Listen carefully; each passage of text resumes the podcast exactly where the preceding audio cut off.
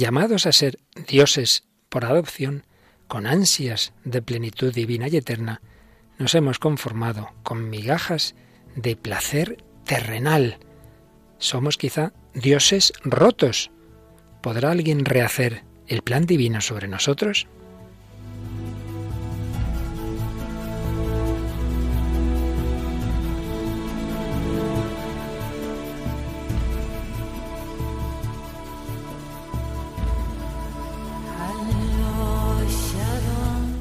El hombre de hoy y Dios, con el padre Luis Fernando de Prada. Un cordialísimo saludo, muy querida familia de Radio María, y no solo de España, sino de varios países hermanos de Hispanoamérica que también periódicamente siguen este programa. Tenemos aquí con nosotros hoy a Paloma Niño. ¿Qué tal, Paloma? Muy buenas. Un saludo, Padre Luis Fernando, y un saludo a todos los oyentes. Bueno, y una de las naciones que se incorpora ya habitualmente, ya me parece que lleva alguna semana siguiendo este programa es Venezuela, nuestros queridos hermanos de Venezuela. Así que un cariñosísimo saludo, ¿verdad, Paloma? Sí, un abrazo también desde los micrófonos de Radio María España.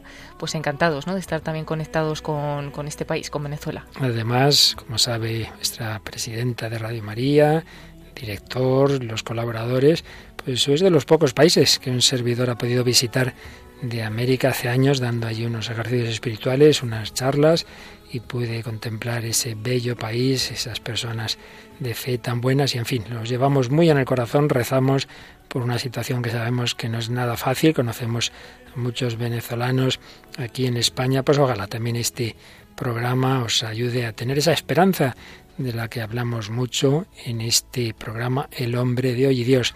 Pues a vosotros, Nicaragua y tantas otras naciones que nos seguís programas de Radio María y también este en particular, un abrazo muy grande y vamos adelante. Seguimos con el bloque que hemos comenzado recientemente sobre cómo el hombre está llamado, por un lado, a la plenitud, a la santidad, a la perfección, pero como por otro lado está herido, está herido y está desordenado y cómo eso le provoca heridas no solo morales, espirituales, sino incluso psicológicas, pero Jesucristo es capaz de rehacernos, de curarnos, de sanarnos, de elevarnos, de todo eso estamos hablando, vamos dando pasitos poco a poco. Bueno, pues de los programas anteriores tuvimos algún mensaje, Paloma. Sí, hemos recogido algunos de los mensajes que nos estáis enviando a través de la página de Facebook del programa, que para quien no la conoce todavía, pues podéis buscarla en el buscador de Facebook como el nombre del programa, El Hombre de Hoy y Dios. Y ahí encontráis esa página con publicación por cada uno de nuestros programas y podéis hacer los comentarios que queráis. Hemos eh, recogido tres esta semana, el de Betty Silva Pereira, que nos dice bendiciones, que Dios bendiga esa bella misión de Radio María y de las Radio Marías del mundo entero. Betty desde Argentina. Elisa Mena nos dice, estupendo como todo lo que hay en Radio María. Bendiciones a todos. Y tenemos otro comentario de Sánchez Neida que nos decía, hermoso testimonio de Rocío, se hace eco de algunos programas atrás. Dice, Jesús siempre está ansioso por curar nuestras heridas, solo es cuestión de estar abiertos y disponibles. Así es, tuvimos en efecto esa entrevista a Rocío Vázquez, además precisamente hispano-argentina, que nos mostró eso, cómo el Señor ha ido y sigue, claro, porque esto estaría toda la vida sanando las heridas de su anterior vida sin el Señor. Jesucristo lo quiere hacer y precisamente de vida desordenada nos habla la canción laica, entre comillas, que traemos en esta semana. Paloma. Sí, traemos una canción así, que se llama así, Desorden, y es una canción de la cantante española María Rodés. Y luego seguimos con un par de cortes de una película que ya introdujimos la semana pasada. La película Colateral. Y nos traes un testimonio, esta vez no lo tenemos en antena aquí, pero sí que lo hemos recogido de esa página web de la que Muchas veces compartimos bellos testimonios. Es el testimonio del colombiano Mauricio Gallo Gómez. Y para terminar, ya en canción en música cristiana, un joven que sí que lo tuvimos aquí en nuestros estudios y hoy traemos una canción suya. El rapero Grillex, llamado Guillermo Esteban, y la canción Ataraxia. Pues con esto y con mucho más, por supuesto, con buena doctrina del catecismo, del que fue ya fallecido el cardenal Spidlick, de un psicólogo norteamericano, Gregory Popcak. Con esto y mucho más, empieza esta nueva edición del Hombre de Hoy y Dios.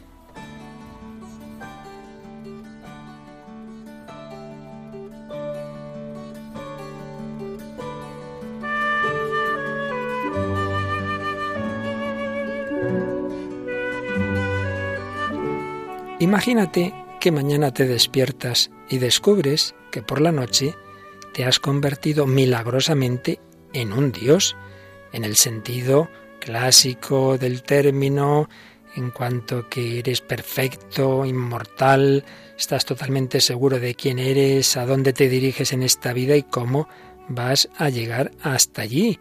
¿Cómo sería vivir sin miedo? ¿Cómo te sentirías estando absolutamente en paz contigo mismo y con los demás? Figúrate lo que sería poder resolver de una vez por todas la tensión que existe ahora mismo entre tus sentimientos, impulsos y deseos contradictorios. ¿Qué cambiaría en tu vida? Pues bien, así comienza el primer capítulo de una obra titulada Dioses rotos, los siete anhelos del corazón humano, del psicólogo estadounidense Gregory Popcak. Y es que parte de algo de lo que aquí hemos hablado en los días pasados, a saber que el plan de Dios sobre el hombre es precisamente divinizarnos, ser dioses, claro, por supuesto dioses por adopción, por misericordia, por participación, no Dios con mayúscula, ya lo sabemos y entendemos, pero no es tampoco una cosa meramente jurídica, como que uno adopta a otro y hace como si fuera su padre. No, no, no, no, no. Dios nos quiere dar su propia vida divina. La salvación no simplemente es perdonar los pecados, es elevarnos, elevarnos a lo más grande. Por eso repetimos una frase que ya trajimos en uno de los primeros programas de este bloque temático. Una frase de San Juan Pablo II, en la última JMJ a la que pudo asistir, la de Toronto. Nosotros no somos la suma de nuestras debilidades y fracasos. Al contrario, somos la suma del amor del Padre a nosotros y de nuestra capacidad real de llegar a ser imagen de su Hijo. Capacidad real de llegar a ser imagen de su Hijo. Y comenta Popcak, cuando Dios te mira, en ti ve el cumplimiento de toda esperanza, de todo sueño, de todo deseo. Cuando Dios te mira, ve en ti a un pequeño Dios, a ese Hijo suyo que Él quiere sacar de nosotros.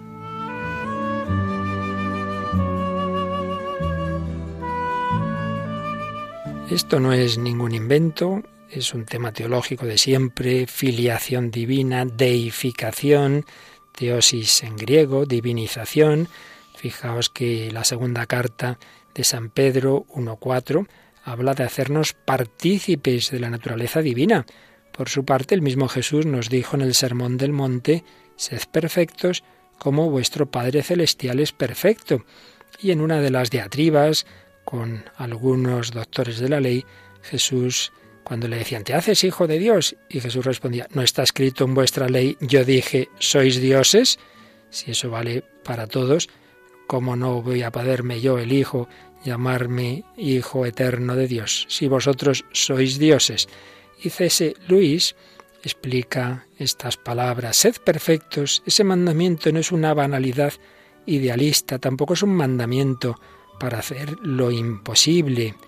Si le dejáramos Dios convertiría al más débil y sucio de nosotros en un Dios o una diosa, en criaturas luminosas, radiantes, inmortales, latiendo en todo su ser con una energía, un gozo, un amor y una sabiduría tales que devuelvan a Dios la imagen perfecta de su poder, deleite y bondad infinitos.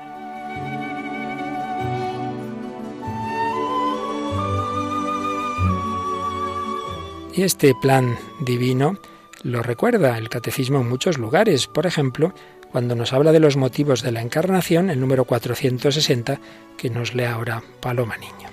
El Verbo se encarnó para hacernos partícipes de la naturaleza divina, porque tal es la razón por la que el Verbo se hizo hombre y el Hijo de Dios, Hijo del hombre, para que el hombre al entrar en comunión con el Verbo y al recibir así la filiación divina, se convirtiera en Hijo de Dios porque el Hijo de Dios se hizo hombre para hacernos Dios.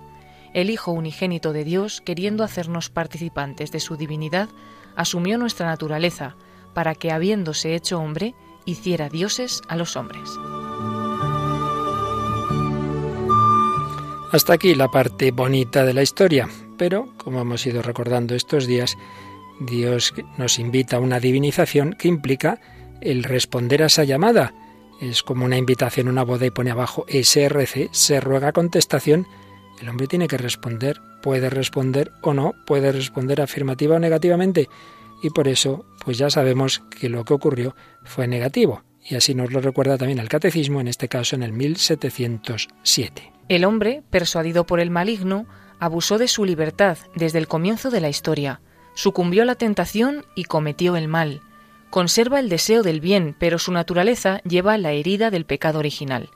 Quedó inclinado al mal y sujeto al error. Quedó inclinado al mal y sujeto al error. Tenemos esa lucha en nuestro interior. Por eso este número termina con una famosa cita del Vaticano II, de la Gaudium et Spes. De ahí que el hombre esté dividido en su interior. Por esto, toda vida humana, singular o colectiva, aparece como una lucha, ciertamente dramática, entre el bien y el mal, entre la luz y las tinieblas. Una lucha dramática, personal y colectivamente. No nos extrañemos, estamos en guerra, no nos extrañemos de tantas cosas que vemos que ocurren en el mundo, pero veamos que esa lucha empieza por nuestro corazón. Sí, queremos hacer el bien, queremos amar, queremos amar a Dios y al prójimo, sí, sí, pero luego la pereza, la, ira, la soberbia, la lujuria, todo eso nos encadena, nos impiden hacer el bien. Estamos esclavizados, sí, sí, pero no nos olvidemos que hay uno más fuerte que nuestro mal y que nuestro pecado y que Satanás. Por eso recordemos finalmente dos números del Catecismo, el 1708. Por su pasión, Cristo nos libró de Satán y del pecado, nos mereció la vida nueva en el Espíritu Santo. Su gracia restaura lo que el pecado había deteriorado en nosotros. Su gracia restaura lo que el pecado había deteriorado en nosotros. Y ya como resumen de todo lo que hemos visto y de esos dos planteamientos de aquello a lo que estamos llamados y del riesgo que tenemos por nuestras heridas, leamos el 1701. Cristo, el nuevo Adán, en la misma revelación del misterio de su amor, manifiesta plenamente el hombre al propio hombre y le descubre la grandeza de su vocación. En Cristo, imagen del Dios invisible, el hombre ha sido creado a imagen y semejanza del Creador. En Cristo, Redentor, Salvador, la imagen divina alterada en el hombre por el primer pecado ha sido restaurada en su belleza original y ennoblecida con la gracia de Dios. Pues aquí lo tenemos, por un lado, llamados a vivir en esa plenitud de la afiliación divina, por otro lado sabiendo que estamos heridos, pero finalmente con esa confianza en Cristo Redentor y Salvador, que es capaz de rehacer nuestra vida. Pues así se lo pedimos al Señor.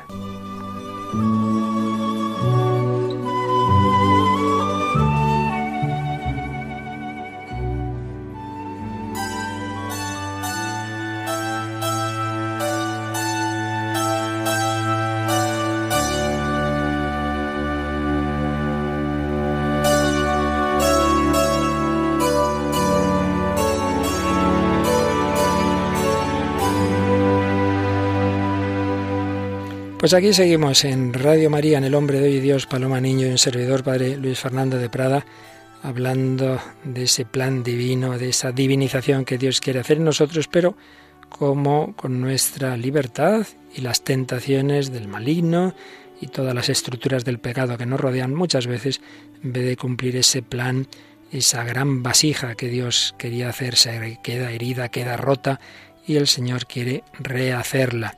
Pero fijaos una cosa, como Dios nos llama a la plenitud, Dios nos llama a la santidad, Dios nos llama en definitiva a la felicidad.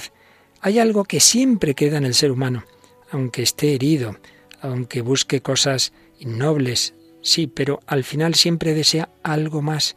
De ello hemos hablado infinidad de veces en este programa desde que comenzó hace ya bastantes años, pero siempre es un tema al que hay que volver.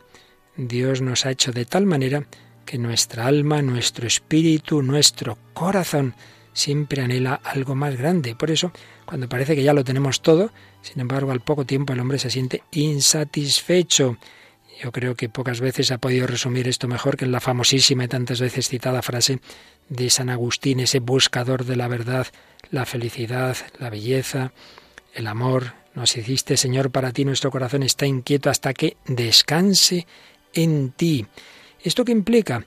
Que cuando vamos por malos caminos, cuando nos conformamos con bienes parciales, bienes terrenos o incluso viles, hay algo en nosotros que no queda satisfecho. Eso es como una especie de seguro de vida. Porque si estuviéramos ya muy a gusto, muy bien, siempre perfectamente instalados, pues ya no pensaríamos en nada más, sería más difícil plantearnos la conversión. A veces ocurre esto. Personaje dice, no, no, si yo estoy bien, si yo no necesito de nada ni de nadie, sí, sí.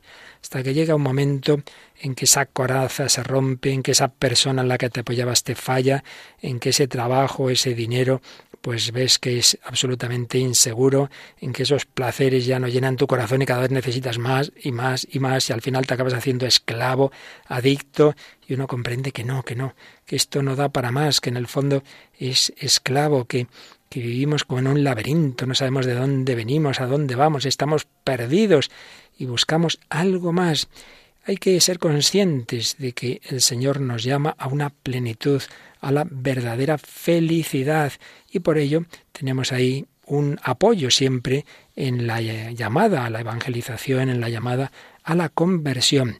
Eh, el cristianismo no, digamos, son inventos de algo que cae de lo alto, sino que responde a deseos que todos llevamos dentro. Incluso cuando hacemos el mal, cuando cometemos pecados, eh, estamos buscando cosas buenas de una manera equivocada. De ello vamos a empezar a hablar en este programa de hoy.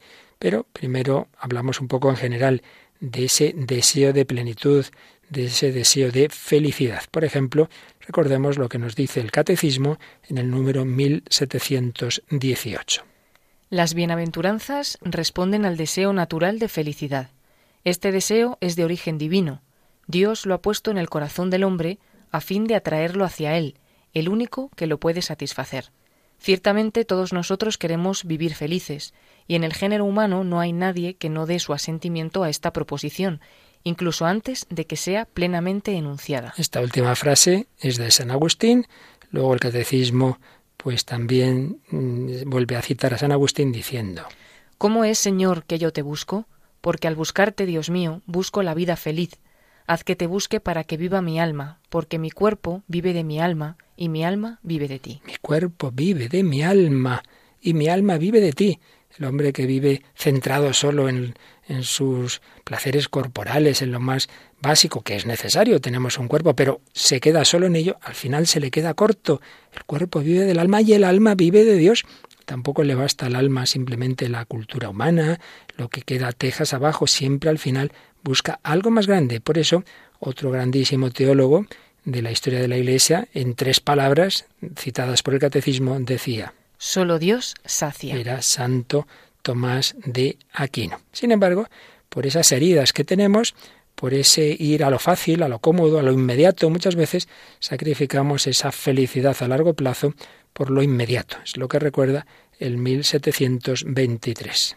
La bienaventuranza prometida nos coloca ante elecciones morales decisivas, nos invita a purificar nuestro corazón de sus instintos malvados y a buscar el amor de Dios por encima de todo nos enseña que la verdadera dicha no reside ni en la riqueza o el bienestar, ni en la gloria humana o el poder, ni en ninguna obra humana, por útil que sea, como las ciencias, las técnicas y las artes, ni en ninguna criatura, sino en Dios solo, fuente de todo bien y de todo amor. Y cita el Catecismo un texto del Beato Cardenal Newman.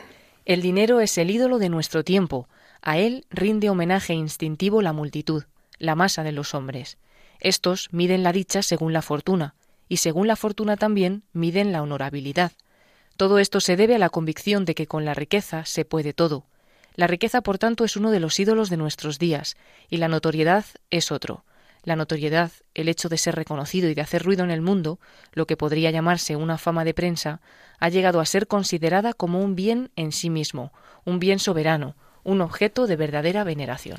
Pues bien, fijaos cómo todos llevamos ese deseo de plenitud, ese deseo de felicidad, ese deseo de eternidad, pero luego también ese deseo implica otros deseos particulares que son algo que Dios ha puesto en nuestro corazón para que no nos quedemos quietos, buscamos la plenitud, eso está muy bien, buscamos la felicidad, no faltaría más. Por otro lado, estamos en este mundo, necesitamos bienes terrenos, es lógico, eh, buscamos una seguridad, un bienestar, tenemos un cuerpo, necesitamos comer, necesitamos beber. Dios también ha puesto esa complementariedad hombre-mujer, que además pues va unida a algo tan importante como es la conservación de la especie, la reproducción, entonces ha puesto esa atracción, ese placer sexual, etcétera, etcétera, etcétera. Es decir, que el ser humano tiene unas tendencias, tiene unos deseos y tiene unas pasiones que implican no sólo el uso de la razón, el ser humano tiene un espíritu, tiene una razón y debe ser la razón la que domine su psicología. Pero eso no quiere decir de ninguna manera que no debamos contar con los sentimientos, con los afectos, incluso con la dimensión sensible. Lo que pasa es que debe estar integrada, pero es una mala moralidad, mal enfoque moral, el de prescindir de los niveles afectivos y sensibles. Por eso, aunque ya profundizaremos en esto, recordemos en dos palabras lo que nos dice el catecismo también sobre las pasiones, empezando por el 1762. La persona humana se ordena a la bienaventuranza por sus actos deliberados. Las pasiones o sentimientos que experimenta pueden disponerla y contribuir a ellos. Aquí, fijaos, se nos dice primero, tenemos un fin en nuestra vida, la bienaventuranza, la felicidad última, que es la bienaventuranza eterna del cielo. ¿Cómo llegamos ahí? Por los actos deliberados, es decir, por lo que con nuestro entendimiento, esa inteligencia espiritual que tenemos y nuestra voluntad, decidimos. Pero las pasiones y los sentimientos pueden disponer a la propia razón y voluntad, pueden contribuir a hacer bien las elecciones o al revés, pueden ir en contra. Por eso hablamos de las pasiones, 1763. El término pasiones pertenece al patrimonio del pensamiento cristiano. Los sentimientos o pasiones designan las emociones o impulsos de la sensibilidad que inclinan a obrar o a no obrar en razón de lo que es sentido o imaginado como bueno o como malo. Ya iremos explicando todo esto y es una primera visión de conjunto, pero quedémonos con esta idea. Está claro, todos lo sabemos, sentimos, experimentamos, tenemos emociones ante lo que vemos como bien o como mal, o como lo que imaginamos, hay reacciones instintivas en nosotros. Es así, no tiene que extrañarnos. Y a veces pensamos que lo que tendríamos que hacer es no sentir nada. No es cierto. Vamos a ver lo que nos dice en 1770. La perfección moral consiste en que el hombre no sea movido al bien solo por su voluntad, sino también por su apetito sensible, según estas palabras del Salmo. Mi corazón y mi carne gritan de alegría hacia el Dios vivo. Es decir, que el ideal es que todo nuestro ser, incluido lo corporal, las pasiones, los sentimientos, incluso, si me apuráis, el subconsciente, busque los verdaderos bienes. ¿Qué ocurre? como estamos desordenados, como estamos tocados por el pecado, como estamos heridos, muchas veces las tendencias que en sí mismas son buenas han quedado desordenadas. ¿Y en qué se convierten? En lo que llamamos los pecados capitales. Pero todos ellos, fijaos, se apoyan en tendencias en sí mismas buenas. Enseguida lo vamos a ver. Pero antes de ello, Paloma, pues vamos a, a ver cómo mm, tantas veces aparece en toda nuestra cultura esa conciencia de que estamos heridos, de que estamos desordenados. Y no siempre lo dicen santos ni cristianos. Muchas veces en la música más laica aparece esa conciencia, lo hemos visto en días pasados, lo oíamos el día pasado en Demi Lovato y nos trae una cantante española. Sí, es la cantante María Rodés. Vamos a escuchar la canción que se llama así, Desorden. Y bueno, esta cantante es nacida en 1986, española, es compositora también y tiene dos discos en solitario, uno llamado Una forma de hablar y otro Sueño triangular. Esta canción que traemos hoy de Desorden forma parte de ese primer disco en solitario, Una forma de hablar, aunque tiene un disco anterior que lo hacía junto a otra persona y tenían el nombre artístico de Onidic. Pero bueno, vamos a escuchar esta canción que ya es de su época en solitario. Desorden. Vuelvo a pasar por el camino acostumbrado, sin acordarme de si es el equivocado. Y aunque parezca que lo tengo controlado, algo me dice que otra vez se me ha escapado.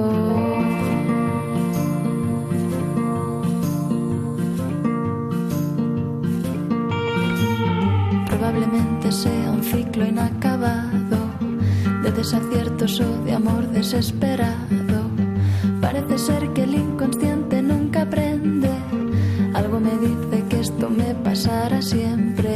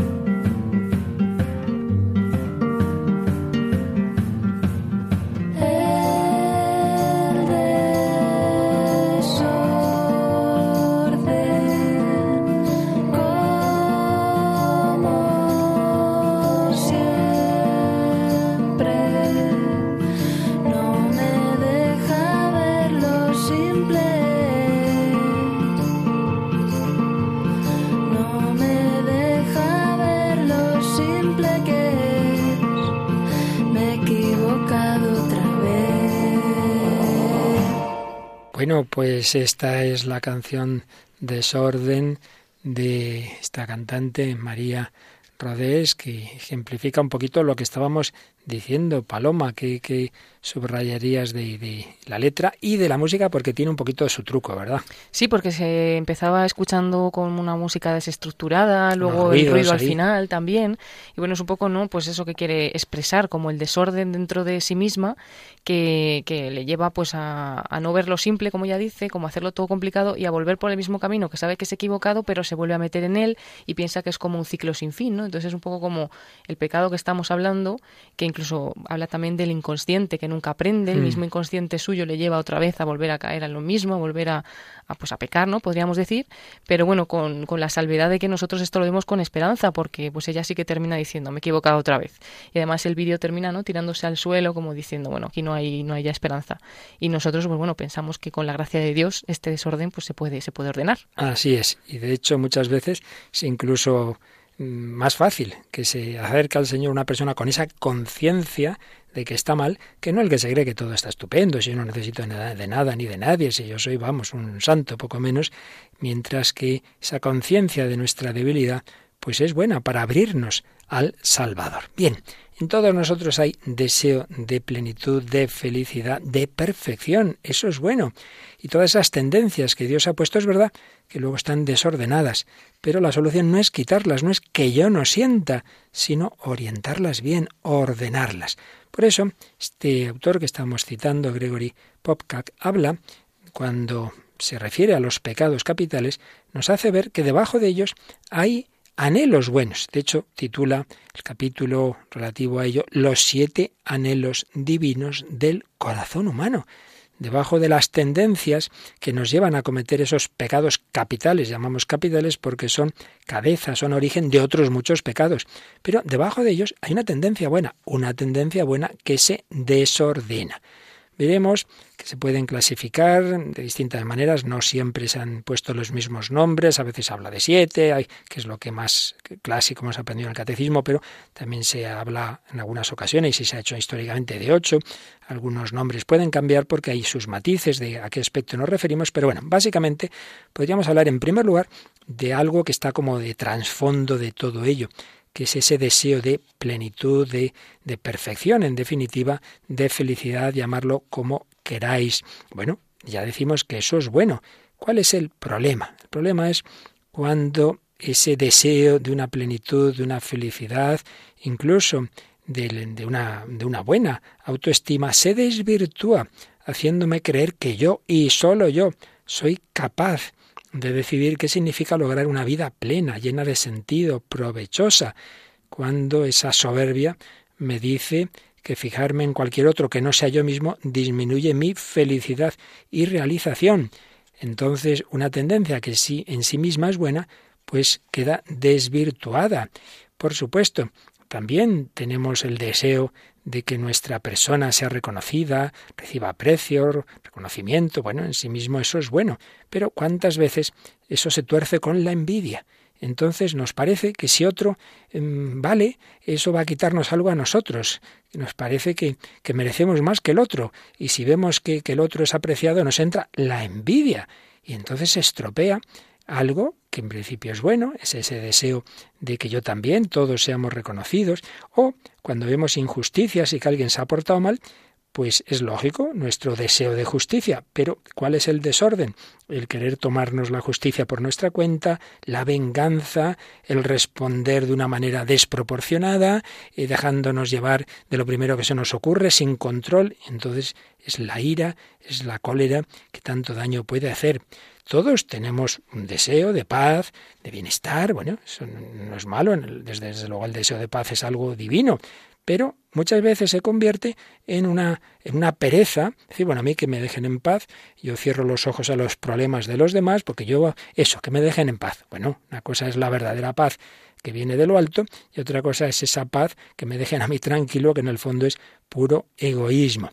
También vivimos en el mundo, necesitamos unos bienes, necesitamos una, una seguridad, un bienestar, sí, pero eso se puede distorsionar y se estropea cuando se convierte en la avaricia. Siempre queremos más, más, porque a saber lo que pasará mañana y hay, y hay que acumular y si tengo que quitar eh, lo de otro es que me hace a mí más falta. Y ya está ese pecado capital de la avaricia. Tenemos un cuerpo, un cuerpo que necesita alimentarse. Nada, nada de malo, todo lo contrario, en que nos guste la comida, la bebida, ese anhelo divino que Dios ha puesto en nosotros, ya desde el bebé que en cuanto tiene hambre, pues llora. Está muy bien el deseo de integridad mental, física, espiritual, sí, pero enseguida se desordena y entonces queremos ya comer más o de una manera muy refinada, aunque sea otro que se mueran de hambre y yo aquí pidiendo no sé qué platos maravillosos y bebiendo en exceso, perdiendo el control de mí mismo. Todo es lo mismo. hay un trasfondo de una tendencia buena, que Dios nos ha hecho así, pero queda desordenada. También Dios nos ha hecho para la comunión, la intimidad, el amor. Y esa forma de amor tan peculiar que es la del matrimonio, la del hombre y la mujer que se unen íntimamente y son instrumentos, así Dios lo quiere, de transmisión de la vida. Pues evidentemente una tendencia sanísima que Dios ha puesto en el ser humano. Pero ¿cómo se desvirtúa? Pues ese, esa ayuda que Dios ha puesto a este plan, que es el placer, cuando lo buscamos en sí mismo, al margen de este plan, por encima de todo, y cuando no conviene, es lo que ya llamamos ya la lujuria.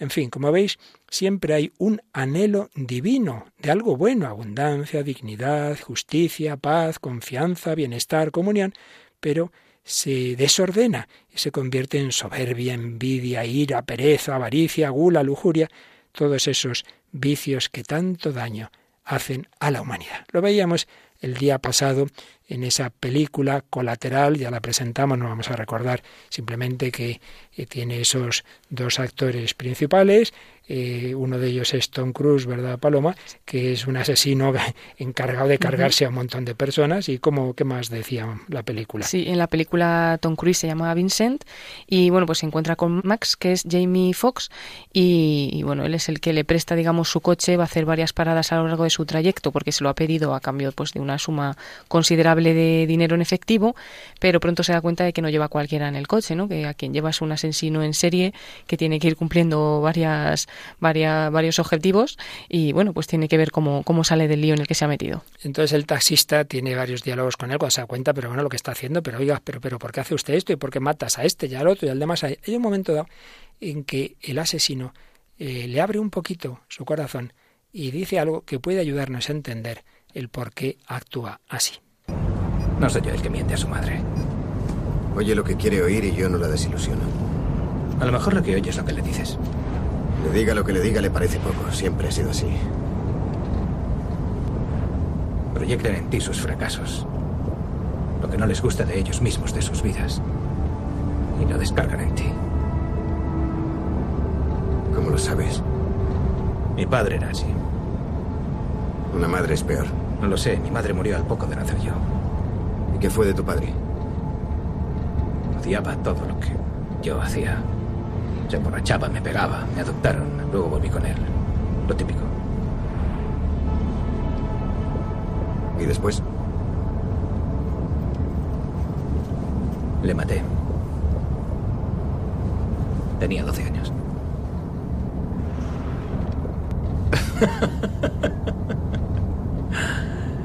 es broma. Murió de cirrosis. Pues lo siento. No lo sientas. Hemos escuchado este corte de la película Colateral. Empiezan hablando que la madre del taxista, pues eh, tiene esos deseos de, de, su hijo, pues que avance, que tenga un negocio muy bueno y a raíz de eso, pues nos habla el asesino de su padre. ¿Qué te ha parecido? Paloma, ¿te has asustado cuando ha dicho lo maté? Sí, sí, sí, me he quedado ahí como un poco bloqueada, luego dice que va en broma, pero bueno, me ha llamado la atención, ¿no? Como eh, un poco el padre volcaba en el, hijo también toda, todos sus problemas y los líos que estaba metido, pues lo pagaba un poco con el hijo cuando el hijo repetía un poco la conducta que, del padre. Así es.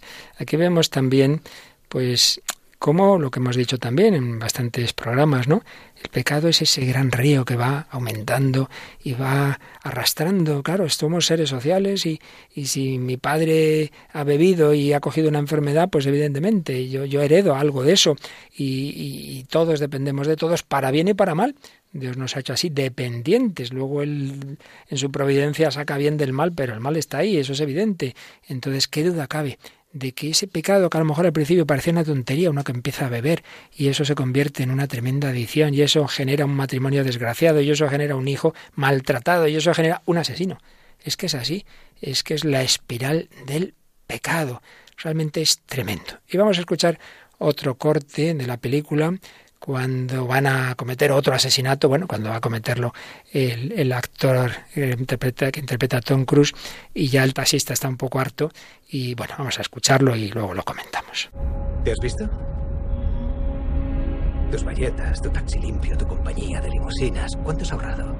No es cosa tuya. Algún día, algún día mi sueño se hará realidad. Pero una noche te despertarás y verás que eso no es verdad. El sueño se ha vuelto contra ti. Nunca se hará realidad y ya eres viejo. No se ha cumplido. Y jamás se cumplirá porque nunca harás nada para que se cumpla. Lo entrarás en la memoria y después te hundirás en tu sillón y te quedarás hipnotizado delante del televisor el resto de tus días. Así que no me hables a mí de crímenes. Dar una entrada, eso bastaba para tener un Lincoln Town. Ni siquiera eres capaz de llamar a esa chica. ¿Qué coño haces conduciendo un taxi, Max?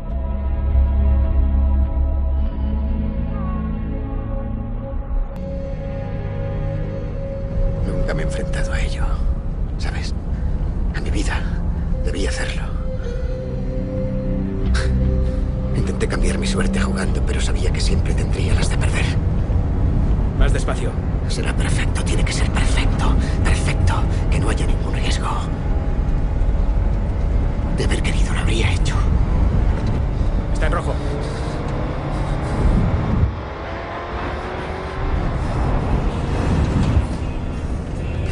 Voy a confesarte algo. Ya no me importa. ¿Por qué debería importarles algo a unos seres insignificantes de esta dimensión desconocida? Esta nada llena de mierda.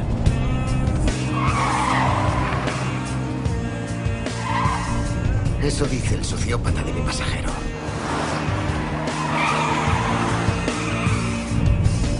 Te diré una cosa. En el fondo es algo que te agradezco, hermano, porque hasta ahora yo no lo había visto así. Qué vas a arreglarlo? No tienes nada que perder. Si nada importa nada, ¿para qué vas a arreglarlo? Claro, entender este corte eh, exigiría oír otro que pusimos la semana pasada en el que el, asesino pues dice somos una mota de polvo en este universo, en fin, el planteamiento materialista, y es que al final la moral, lo que hacemos o dejamos de hacer, tiene que ver con la visión que tenemos del hombre. Si el hombre simplemente es no se sabe qué extraño ser que ha aparecido por casualidad, casualmente en un universo sin sentido, bueno, pues yo haré lo que sea. ¿Qué te ha parecido? ¿En qué te has fijado, Paloma? Pues por ejemplo en eso, porque eh, dentro de que dice que nada importa, ¿no? que somos una mota de polvo, que nada importa, que no le importas tampoco a nadie, pero sin embargo sí que tiene como una gran ambición de más, porque, porque le dice, tú eres un, solo un taxista, ¿qué eres, Max? O sea, no sé, él como que, que siempre ha querido eh, seguir mm, subiendo o siendo más, aunque lo ha querido hacer siempre a través del mal, ¿no? Con el asesinato, etcétera, etcétera. Así es. Aquí aparece, por un lado, en efecto, ese deseo de plenitud. Lo que pasa es que en vez de alcanzarlo por el camino al que estamos destinados, esa santidad, esa perfección, ese unirnos con Dios, ese amar, dice, no, no, el camino es tener todo, todo lo posible, y para tener todo lo posible, pues hace falta se mata. Entonces la avaricia es curioso porque el dinero nos da una impresión de infinitud. Si una persona tiene muchísimo dinero, se piensa que puede conseguir todo, tener la mejor sanidad, todos los lujos, las personas que quiera. No es verdad. Puede uno tener el mayor dinero del mundo y, morirse mañana mismo, ya lo sabemos, pero uno se cree que lo puede todo. Plenitud, el desorden de ese deseo por la avaricia. Eh, pero hay una cosa que hay que fijarse en ella, y es que este hombre que dice que la vida no tiene ningún sentido, que qué más da, él empieza, claro, es que hay que ver la película para entenderlo un poco más. El taxista, si te fijas, Paloma, empieza a acelerar, empieza a acelerar. Y otro se empieza a poner nervioso y dice, despacio, despacio, que es un semáforo rojo. Y otro dice, bueno, ¿y qué más da? Si somos seres insignificantes, bueno, si nos matamos, ¿qué más da? Claro. Y aquí hay, en fin, pero no vamos a decir más para no destripar la película por si uno no la ha visto. Pero en fin, yo creo que aparece lo que estamos diciendo, esos deseos que todos tenemos, como el hombre con una visión eh, en la que Dios no aparece y en la que nuestra vida no tiene sentido, bueno, como tiene de todas maneras esas tendencias de plenitud, lo que hace es satisfacerlas, o mejor dicho, intentar satisfacerlas por el camino equivocado. Y ahí entran todos esos pecados capitales que llevan incluso a asesinar. Bueno, pero decía, decía el, el, taxista, bueno, parece que esto ya no tiene solución eh, y no es así y, y, también la canción que nos traías parecía que no había salida y todos los días encontramos aquí en la misma radio y luego en este caso eh, que podemos leer testimonios de personas que también estaban en ese mal camino y sin embargo han encontrado el verdadero. ¿Qué testimonio nos traes hoy? Es el testimonio de Mauricio Gallo Gómez, es un joven colombiano y bueno, vamos a ver reflejadas bastantes cosas de las que hemos estado hablando en el, en el programa de hoy. Para empezar, pues él no tuvo una infancia muy, muy fácil, su familia era pobre y su padre era alcohólico y también le pegaba a menudo. Pronto descubrió así el mundo de la calle, el alcohol, las drogas y la sexualidad desenfrenada desde muy pequeño y más adelante sería también adicto a la pornografía. Él desde pequeñito dice que tenía una fuerte inclinación hacia las cosas malas. Eran seis hermanos, todos varones, el padre pues era alcohólico y demás y además por su trabajo poco tiempo estaba en casa y su madre pues estaba sobrepasada totalmente para establecer límites en, en estos niños, ¿no? El padre tenía también crédito en una tienda y a escondidas, eh, Mauricio dice que sacaba cosas a nombre de él y que también robaba cosas en su casa. Con apenas siete años comenzó a drogarse, inhalando solventes químicos. Y bueno, pues el padre de Mauricio, que era alcohólico, al enterarse de esto, lo castigó golpeándolo duro, o sea, como estábamos oyendo antes eh, también en la película. El padre pues también volcaba en el niño un poco sus mismas frustraciones, ¿no? Y, y el, este chico dice, Mauricio, que eran muy pobres y que en su casa había muchísima agresión física y que su padre les castigaba con un cable de luz, les daba con un cable de luz, con un alambre, les dejaba las piernas marcadas y que a su padre le tenía terror. Eh, tanto que, a veces incluso se orinaba cuando veía que venía, se, hacía pis encima del miedo que le tenía. Claro, al final era un niño que estaba metido en un montón de cosas. La infancia transcurrió así entre esas violencias en su casa, también en la calle, trabajando desde pequeño y en la adolescencia fue la primera vez que se sintió un poco protegido porque su madre le llevó al internado del colegio Nuestra Señora de Carpinelo, obra de los misioneros de la Divina Redención, y la madre le envió allí pedido por él también. Em, seguían en, Colombia, en un municipio colombiano, en La Estrella, y allí pues en el colegio ya rezaba el rosario todos los días, acudía a la Eucaristía, pero bueno, lo hacía como una parte de rutina del internado, la fe pues eh, y Dios eran eso, una rutina pero sí que le impactó la vida de, Santo Domingo Sabio, de este niño joven que, que, fue santo muy rápidamente que tenía un lema, prefiero morir antes que pecar. Pues aquello se le quedó grabado, pero bueno, él volvía los fines de semana a casa y volvía a desbordarse, empezó a conocer las fiestas, la rumba, las mujeres, la cocaína, se hizo todavía más fuerte. Eh, y salía del internado con, con, ese deseo de mundo, de pecar, de mujeres, de fiestas, era pues una, una caída en cuesta abajo. Y los años siguientes fueron más o menos igual, su meta era tener un montón de dinero, también lo que estábamos hablando, tener muchísimo dinero para conseguir así un buen trabajo y tener todas las mujeres que quisiera. Y bueno, eso era iba cada vez peor hasta que a los 20 años se encontró con María Aristizábal, se enamoró de ella, su actual esposa, y aunque no faltaron muchas dificultades a lo largo de los años, conflictos en el matrimonio, infidelidades, pues al final el amor generoso de su esposa y también ser padre le irían un poco transformando. Eh, fueron invitados a un retiro en Lazos de Amor Mariano, a un movimiento, y su mujer se lo presentó así un poco como vacaciones, pero él decía, ¿dónde voy yo de vacaciones a rezar? Y para nada. Por entonces era muy adicto a la pornografía, pasaba horas frente a una pantalla, eh, tenía, él dice que por dentro estaba lleno de resentimiento y de como una depresión, ¿no? Pero bueno, lo volcaba un poco en eso. Y un día dice que le, dieron un folleto, lo metió en el bolsillo y pasado un mes eh, se lo encontró organizando la ropa y era justamente un folleto que era de este retiro, retiro espiritual de lazos de amor mariano. Y ya que su mujer le había insistido tanto, que lo había rechazado tantas veces y que ahora le llegaba pues por otro lado un folleto, pues fue, quiso ir. Y entonces, aunque llegó un poco incrédulo y cargando con sus vicios, pero pronto conoció que Jesús vino para sanar a los enfermos, dar vista a los ciegos, expulsar demonios y liberar a los cautivos. Y así se sintió él, ¿no? Como liberado. Y fue de la mano de la Virgen María, porque estaban rezando el rosario en este retiro caminando un poco por, por la finca y les dieron una rosa y les invitaron a llevar la rosa a la Virgen diciéndole algo, ¿no? Y al llegar su turno, pues él eh, como que sintió más que nunca el peso de sus debilidades al estar frente a la Virgen y le dijo, bueno, Virgen María, no puedes dejar que yo haya venido a este retiro y me vaya igual, tú sabes que necesito cambiar. En ese momento se le acercó una mujer que les daba un abrazo, les decía unas palabras, y él dice que lo sintió como si fuera una madre, como realmente la Virgen María. No entiende cómo, pero lloraba muchísimo y le venían a su cabeza todos los recuerdos del pasado. Ese fue el inicio de todo un cambio, de un proceso muy pues lento, poco a poco. Dice que la Virgen María lo hizo todo, que le fue cambiando y que él mismo ahora reflexiona y se admira de cómo un hombre que fue adicto a la pornografía, a las prostitutas, que se mantenía, estaba prácticamente siempre metido en prostíbulos, era infiel a su esposa, pues cómo es posible que después de esos 20 años de adicciones en la impureza y en la lujuria, que de un momento a otro empiece un proceso de castidad con la que su mujer, renunciando a la pornografía, y de la noche a la mañana, que esa gracia está seguro que se la debe a la Virgen María. Y bueno, ha cambiado tanto la cosa que ahora es director de este movimiento católico, Lazos de Amor Mariano, en el que empezó su retiro.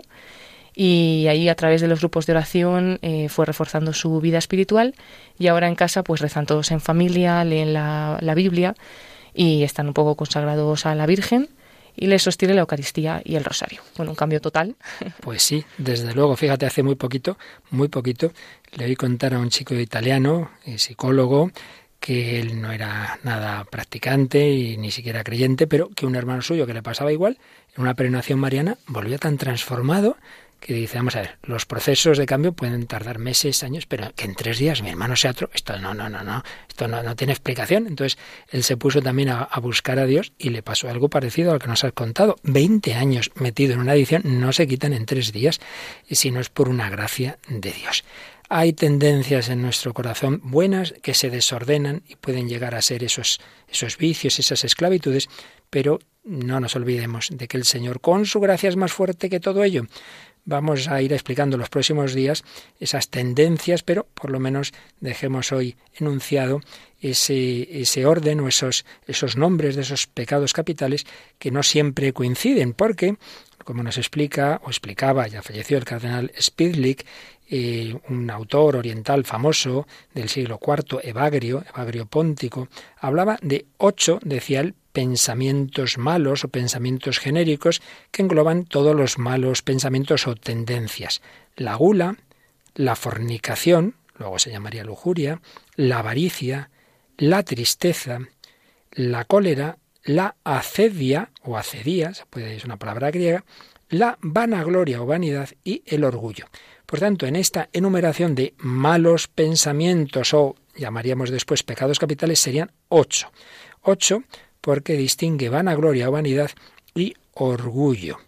Pero posteriormente, en Occidente, Gregorio Magno cambió el orden, puso como primero de todos la soberbia como raíz de todos los vicios. Y la unió con la vanidad, que no tiene la misma maldad o la misma potencia que la soberbia, pero el caso es que ya de ocho quedaron en siete por unir vanidad y soberbia. Y por otro lado, la palabra acedia o acedía no se comprendía bien y entonces se empezó a hablar de pereza, de pereza. Por su parte, la tristeza se, se, refirió particularmente a la tristeza por el bien ajeno y por ello se empieza a hablar de envidia.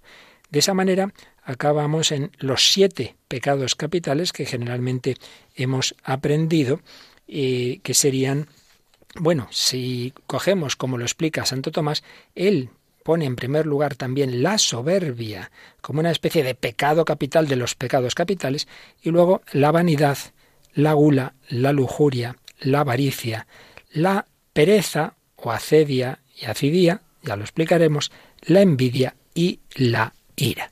Tendencias, lo repetimos una vez más, que tienen un trasfondo de algo bueno, pero que desordenadas nos pueden hacer tantísimo daño como es arruinar la vida de una persona, llevarla a las esclavitudes, llevarla incluso al asesinato. Sin embargo, terminamos con un mensaje de esperanza, por un lado por el testimonio que acabamos de oír y por otro lado porque tuvimos aquí no hace mucho a este joven rapero español que también ha experimentado en su vida que el Señor es capaz de transformar nuestras vidas y lo ha puesto en esta canción Atalaxia que comienza con una primera parte en inglés que que es de un grupo inglés, si no recuerdo mal, Hilson, hablando del dolor, y luego ya viene su propia letra.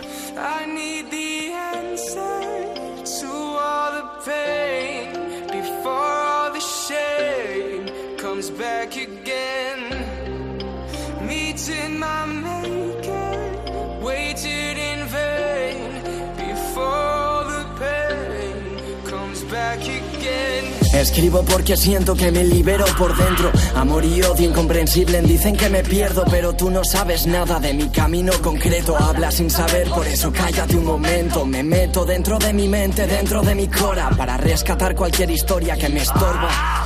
Muchos del pasado todavía no perdonan. La envidia les comió y ahora viven como las sombras. Hay luz para cada persona, para cada alma. Pero cuesta quitarte la máscara que te acompaña. Del orgullo, de soberbia, el corazón no te descansa. Porque vives engañado en algo que te quita toda calma. El amor no se divide, es más, siempre permanece. Es paciente y no se cansa de quererte. Busca ser la paz en los momentos que te pierdes. Busca ser pasión cuando tú menos lo mereces.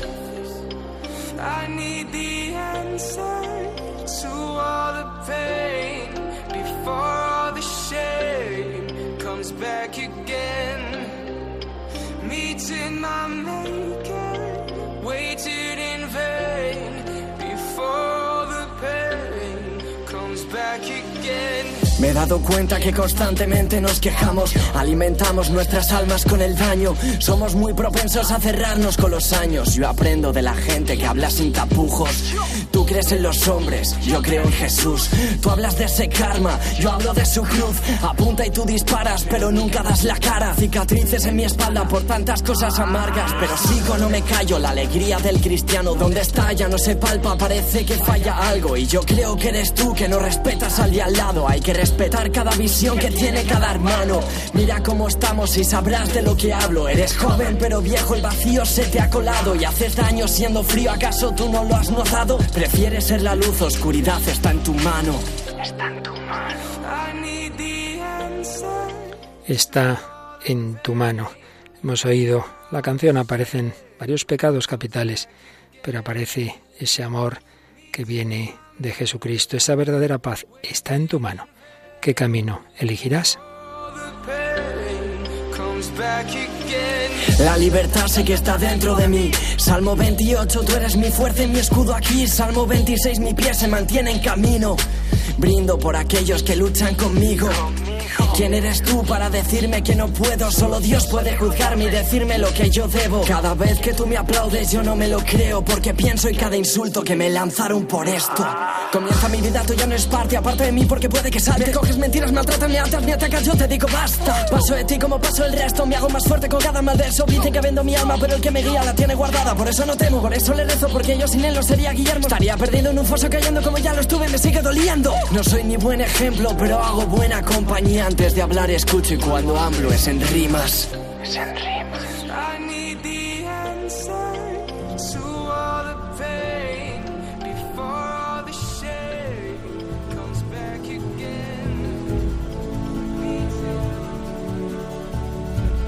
Pues sí, nos ha hablado Griles en rimas con ese estilo rapero, pero sobre todo con ese mensaje de que frente al odio, al mal, a la envidia, existe esa capacidad en el corazón humano que con la gracia de Dios puede ser sanado para realmente hacer y tender a lo que en el fondo todos buscamos, la plenitud, la felicidad en Dios como hijos y como hermanos. Bueno, pues recordamos a nuestros oyentes y especialmente a todos los de más allá del charco que aquí decimos, que si quieren ponerse en contacto con nosotros, encantados de recibir sus comentarios. Y lo pueden hacer a través, como decíamos al principio, de, Facebook, buscando El hombre de hoy y Dios, haciéndonos un comentario a algunas de las publicaciones, pero de una manera también más extendida, si quieren, a través del correo electrónico el hombre de hoy y Dios arroba radiomaria.es.